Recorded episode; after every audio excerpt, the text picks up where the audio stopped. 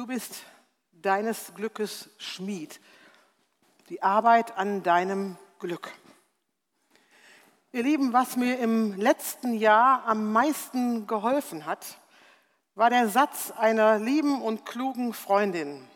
Ich weiß gar nicht, ob sie ihn wörtlich so gesagt hat oder ob ihn mein Hirn für mich kompatibel gemacht hat, aber seither begleitet er mich.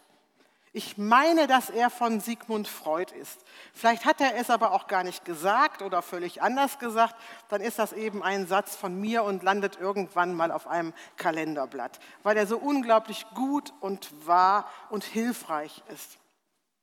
Dieser Satz von Sigmund Freud oder Gabi Beuscher geht so. Glück ist, die normalen Leiden des Alltags zu bejahen. Glück ist, die normalen Leiden des Alltags zu bejahen. Oder glücklich ist, wer lernt, zu den normalen Leiden des Alltags Ja zu sagen. Als ich Ende 2022 die Diagnose erhielt, fühlte ich mich wie angepisst. Als ob jemand, Gott, einen ganzen Kübel, eine Badewanne voll Dreck über mich ausgekippt hätte. Und da die Diagnose ja scheibchenweise immer schlimmer wurde, Kübel um Kübel. Mein ganzes Leben eine Schlammgrube, so fühlte sich das an. Das letzte Jahr bestand eigentlich nur daraus, aus dieser Grube irgendwie herauszufinden. So fühlt sich Elend an. Es überschwemmt alles und lässt sich einfach nicht einfangen. Die Leiden des Alltags. Wir machen es so, dass ich diesen Satz immer wieder an die Wand werfe und was mein Kapitel gerade ist, ist ganz groß gedruckt, so dass ihr immer wisst, bei welchem Teil des Satzes ich gerade bin. Die Leiden des Alltags. Ich glaube, ich übertreibe nicht, wenn ich sage, jeder, jede von euch kennt das. Manche Mutige haben uns ja an ihrem Leiden teilhaben lassen. Zum Beispiel Eltern, die mit einem Handicap-Kind geboren bekommen haben. Caroline hat uns von ihrem Hochwasser beim offenen Abend erzählt. Björns Hochwasser, hat er uns auch in der Predigt von erzählt, ist die Depression. Bei Charles, hat er uns auch erzählt, ist es der Satz des Stiefvaters, du bist ein Stück Scheiße.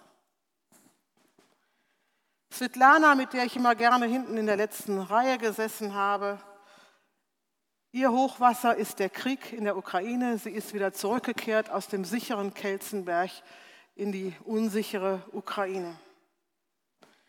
Ich denke an alte Menschen, deren Kräfte und Fähigkeiten so rapide nachlassen. Ich denke an Kinder, die zu Hause nie gehört haben, du, ich hab dich so lieb. Ich denke an Menschen, die gemobbt werden. Wisst ihr, wie viele Kinder schon gemobbt werden? Ich denke an kaputte Ehen, an gewalttätige Ehepartner. Jeder und jede von euch hat ihr eigenes Hochwasser. Und wenn man das hier sichtbar machen könnte, würde die Kirche wahrscheinlich geflutet. Ihr bekämt alle nasse Füße. Das sind die Leiden des Alltags. Sie treffen jedes Alter und sie treffen jeden Menschen. Sie sind nicht außergewöhnlich, sondern völlig normal. Das fängt mit der Geburt an. Schau dir mal das Gesicht dieser kleinen Kämpferin an. Das fängt mit der Geburt an. Und das hört nicht mit zweimal im Jahr zum Zahnarzt auf. Wir denken, das Normale im Leben ist das Leben ohne Leid. Wenn dann was passiert, wollen wir nur, dass das weggeht. Das muss aufhören. Lass mir doch mein schönes, ruhiges Leben. Aber so geht das nicht. Und das wissen schon ganz viele Kinder und Jugendliche. Immer ist da irgendetwas, was mein schönes, ruhiges Leben stört und anpisst oder sogar kaputt macht. Es ist nicht mehr als realistisch, sich das ganz sachlich und auch ohne viel Lamento klarzumachen. Leiden sind normal. In der Bibel finden wir sie auf jeder Seite, das macht sie uns ja so nah. Der dritte Mensch auf Gottes Erdboden, Kain, ist so zerfressen von seinem Neid, dass er seinen Bruder umbringt.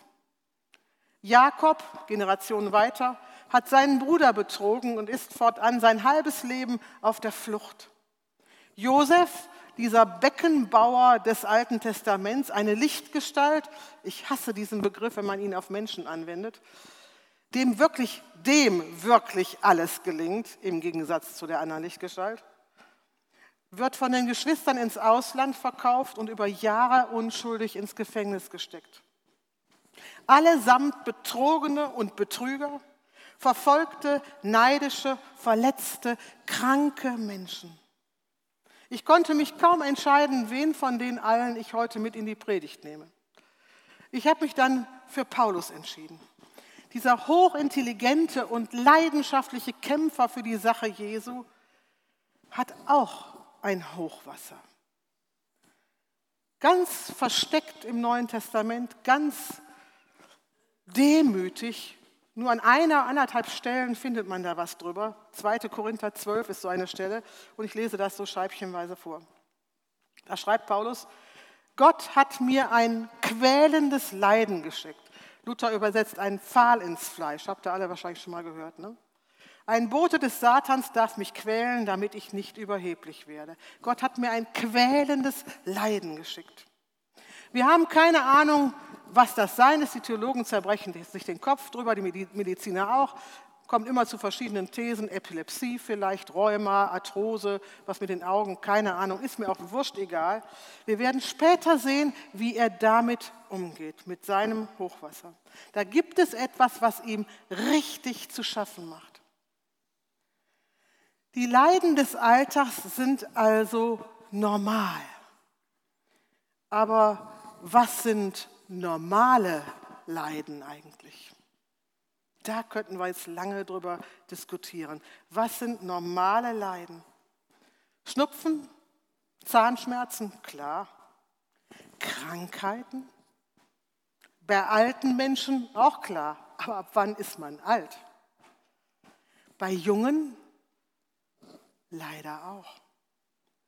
Krebs ist leider auch normal. Hallo, ich bin 68. Was ist, wenn eine Zehnjährige an Krebs stirbt. Wusstet ihr, dass Philipp Mickenbecker, der 2021 mit 24 Jahren nach der dritten Krebsdiagnose gestorben ist, eine Schwester hatte, die drei Jahre vor ihm mit 18 Jahren bei einem Flugzeugrundflug tödlich verunglückt ist? Dagegen ist mein Leiden klein. Meine Oma hat zwei Weltkriege erlebt. Drei ihrer Jungs oder alle drei Jungs und ihr Mann sind in diesem Zweiten Weltkrieg umgekommen. Dagegen ist mein Leiden Pipifax. Fragt mal einen Soldaten in der Ostukraine oder im Gazastreifen, was normales Leid ist. Der würde sagen, all das, was ihr erlebt, ist normales Leid. Wir merken, normal ist sowas von relativ. Wir neigen immer dazu, auf die zu schielen, die es besser haben als wir und unser Leid für nicht normal zu halten. Aber es gibt immer ungleich Schlimmeres. Dagegen ist mein Leid, und ich spreche jetzt von Gabi Beuscher, dagegen ist mein Leid normal. Mir hat das gar nicht gepasst. Nicht, dass ihr jetzt denkt, boah, ist das eine reife Christin? Bin ich überhaupt nicht. Ich bin absolut keine Heldin. Und ich klage derzeit auch sehr gerne und sehr ausgiebig.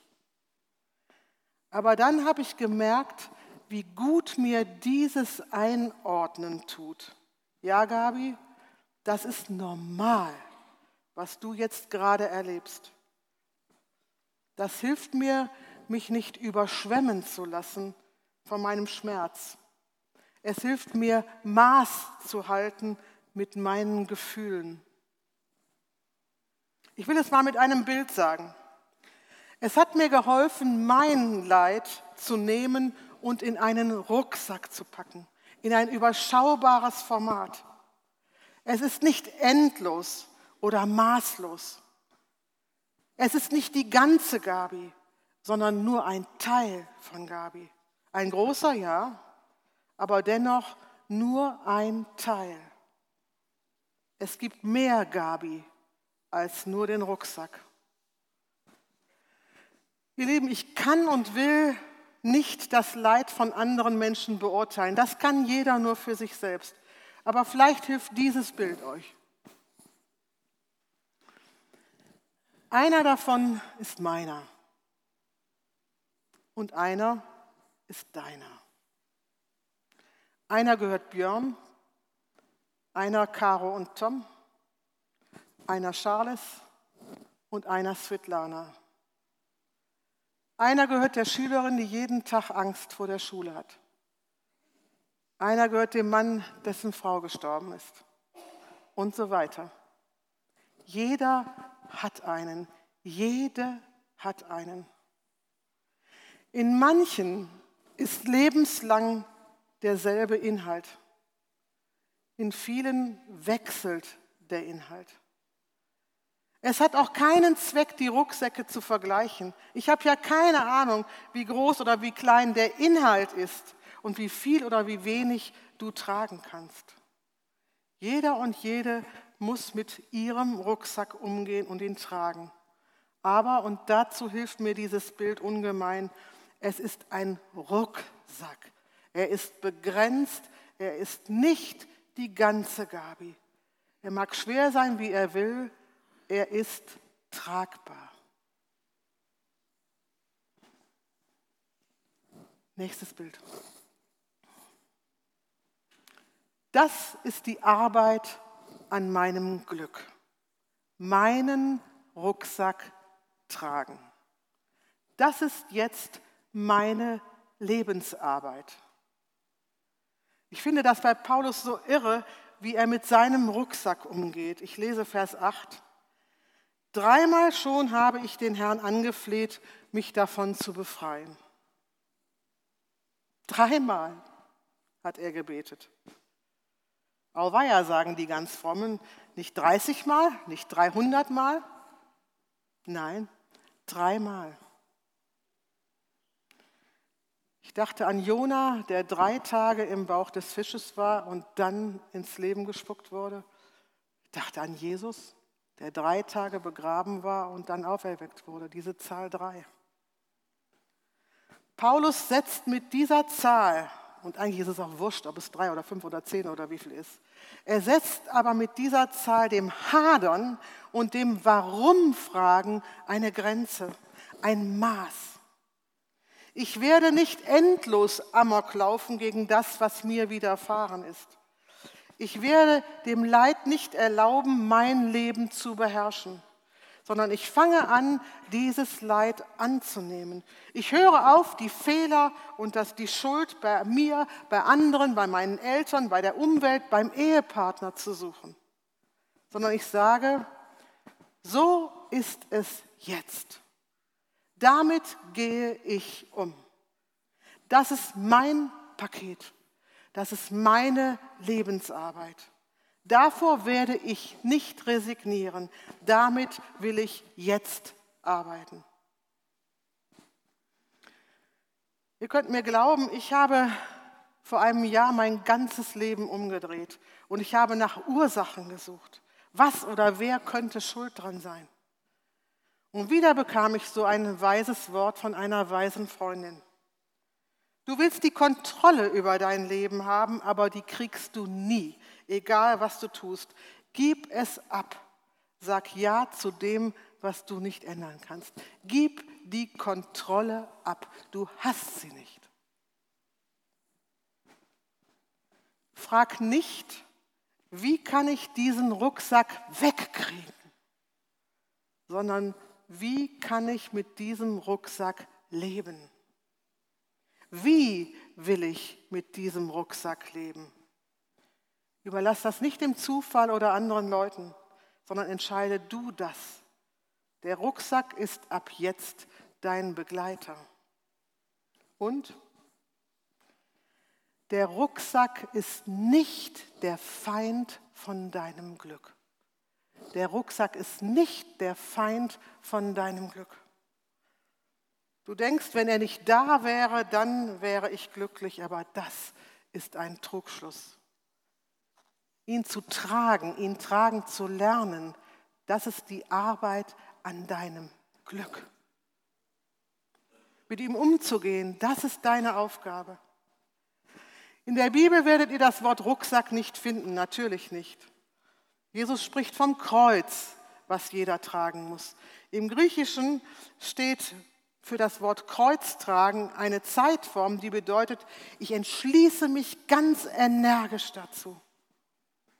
Ich kann beschließen, das, was da heute vor mir liegt, wie ein Klotz, das Kreuz ist, was ich heute tragen will.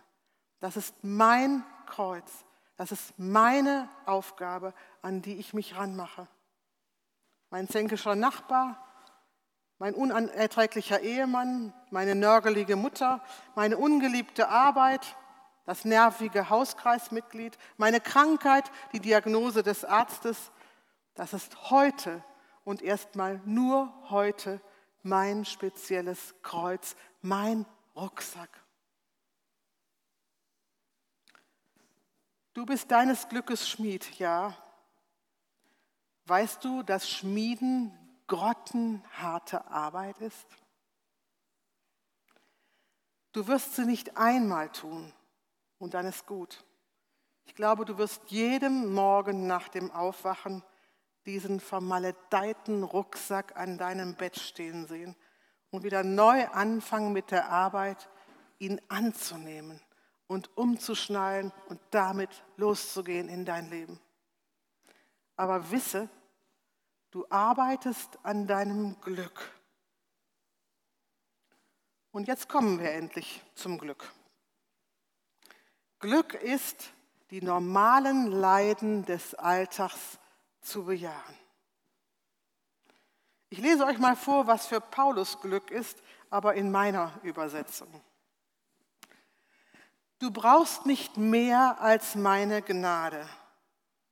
Je schwerer dein Rucksack ist, desto stärker erweist sich an dir meine Kraft. Denn meine Kraft kommt gerade in deinem Rucksack zur vollen Auswirkung. Gerade in deinem Rucksack.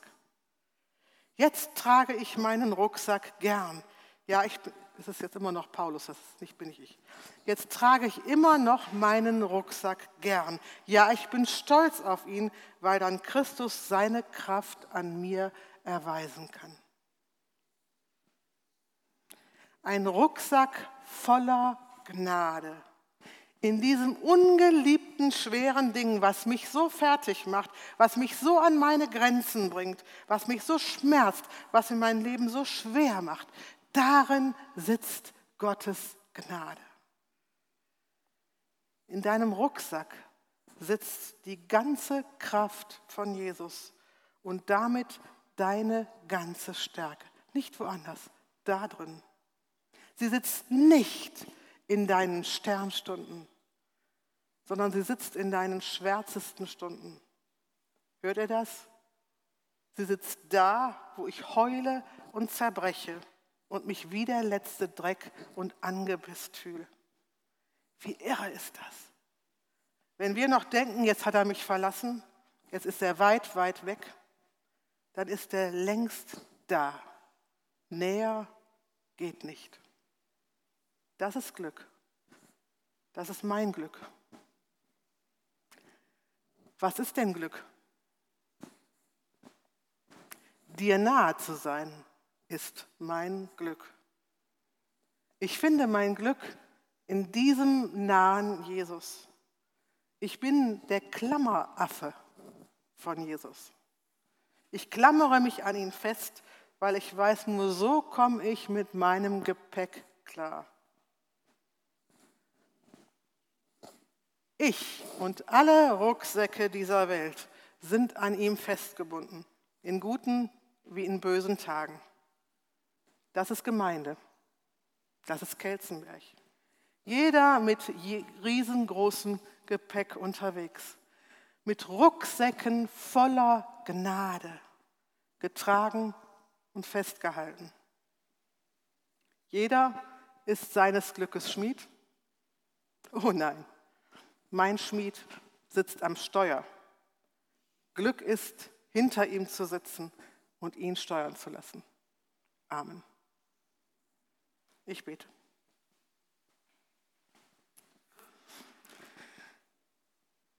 Dass du meines Glückes Schmiede bist, dass du mitten in meinem Elend sitzt, dass du genau da gegenwärtig bist mit all deiner Güte und Gnade und Liebe. Das ist für mich ein hartes Stück Arbeit zu glauben. Ich will lernen, meinen Rucksack zu durchsuchen und zu durchforsten, wo und wie darin deine Gnade versteckt liegt. Ich will dir glauben, dass genau da, wo ich am Ende bin, der Anfang von deiner ganzen Macht und Stärke liegt. Da krempelst du die Ärmel auf und sagst, ich bin noch lange nicht am Ende mit dir. Ich bin doch deines Glückes Schmied. Und darum stehe ich auch heute wieder auf. Amen. Und das singen wir jetzt.